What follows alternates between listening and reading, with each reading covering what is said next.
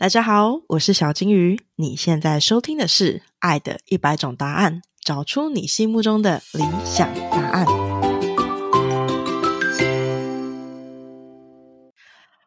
五、四、三、二、一，Action！嗨，大家好，我是小金鱼，欢迎来到《爱的一百种答案》。在这里，我想要透过一百对夫妻的对谈，来了解关系究竟是怎么一回事。这一集是 Reflection，也就是我除了邀请夫妻一起对谈之外，我也会将每一集我有感触的地方写下来，并且独立录制成一集。这一集是 Reflection Podcast 的第九集，标题是什么样才会像个家？Fit Kim 以及 Key。这集呢，我想要跟大家来说说我最近的体悟。当初我答应访问 K K 夫妇，是因为看到他们其中一个影片提到说，他们彼此花了很多的时间去学习如何当家人。有一阵子，他们甚至不知道如何当彼此的家人。这是一件我一直没办法去想象的事情，因为在我的想象当中，彼此是因为相爱，有共同的目标才决定要结婚。因此，当家人这件事情不就是很自然而然的事情吗？如果要学习的话，那么究竟要学习什么呢？这个问题我一直在思考，直到我最近听到了邓慧文的医师某一集 Podcast，这个标题是《关系相谈所》第九十八集。尽力做好妻子、丈夫，另外一半为何冷漠拒绝？给亲密关系的自我觉察课。OK，这一集是邓慧文医师 Fit 赖芳玉律师。OK，赖芳玉律师是一名专门处理家事的律师。那在这一集里面呢，他们聊了一些个案的故事。其中呢，我很喜欢邓慧文医师所提出来的一个概念。他说，他原话是这么说的。丈夫跟妻子结婚的时候，要重新建立一个疆界，所以丈夫跟妻子要合力把两个人放到关系的核心，举凡彼此的好朋友啦、姐妹淘啦、哥们啦、父母兄弟姐妹，都要慢慢的移到新的位置，两个人的关系要重新建立。如果双方没有这样的共识，那么。双方就会遵循着旧有的习惯，这时候就会有很常见的婆媳问题，或者是例如说彼此的家庭仍然会像过去那样介入所有的决定。我听到这句话的时候，听到这段话的时候，我突然脑袋叮 的一声，就被打通一件事情了。对，没有错，这其实是我从来没有想过的点。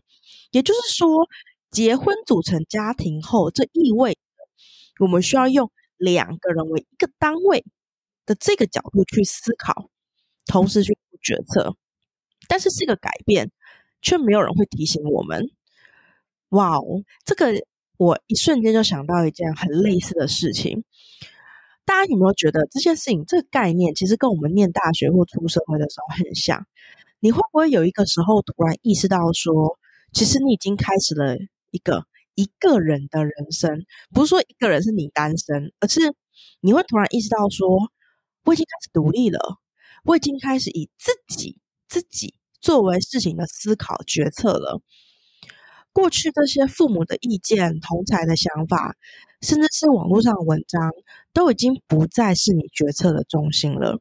你决策的中心是你自己。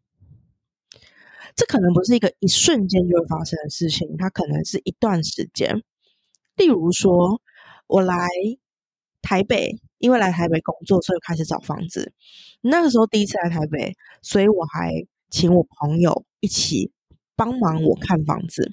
但事实上，其实我隐隐约约的觉得，最后选择哪一个房子，这样是我自己做九十九 percent 的决定。在后来要不要离职，我似乎已经没有办法透过询问其他人的意见去得到我的答案。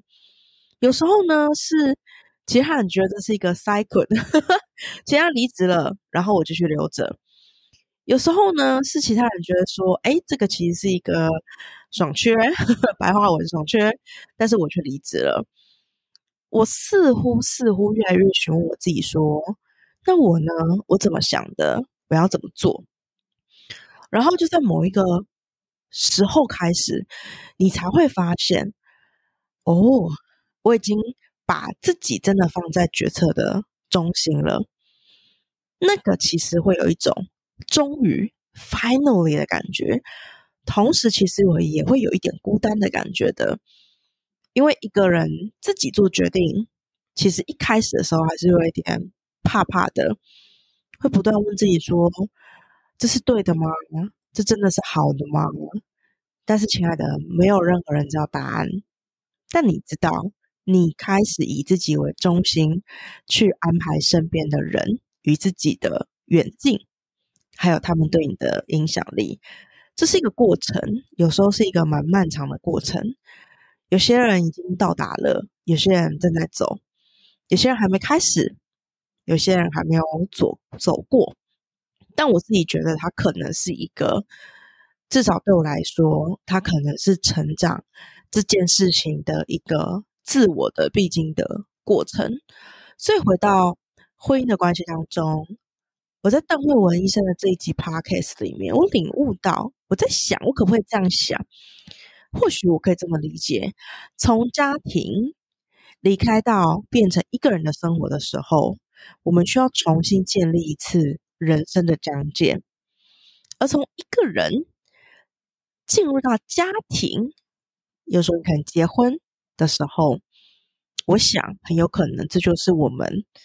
第二次重新建立人生疆界的时候，很奇妙。前段时间还不太懂什么是 K K 夫妇里面说的，他们花了很多的时间去学习如何当家人，甚至是有一段时间他们不知道怎么当彼此的家人。前段时间还非常的困惑，这是一个什么样的状况？但是我现在却越来越清楚了，因为当家人是需要学习的。原来当家人是需要学习的。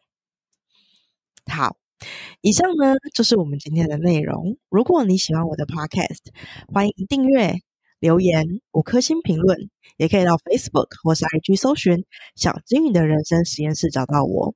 节目的资讯栏有我的电子报订阅连结。那我们就下次再见喽，拜拜。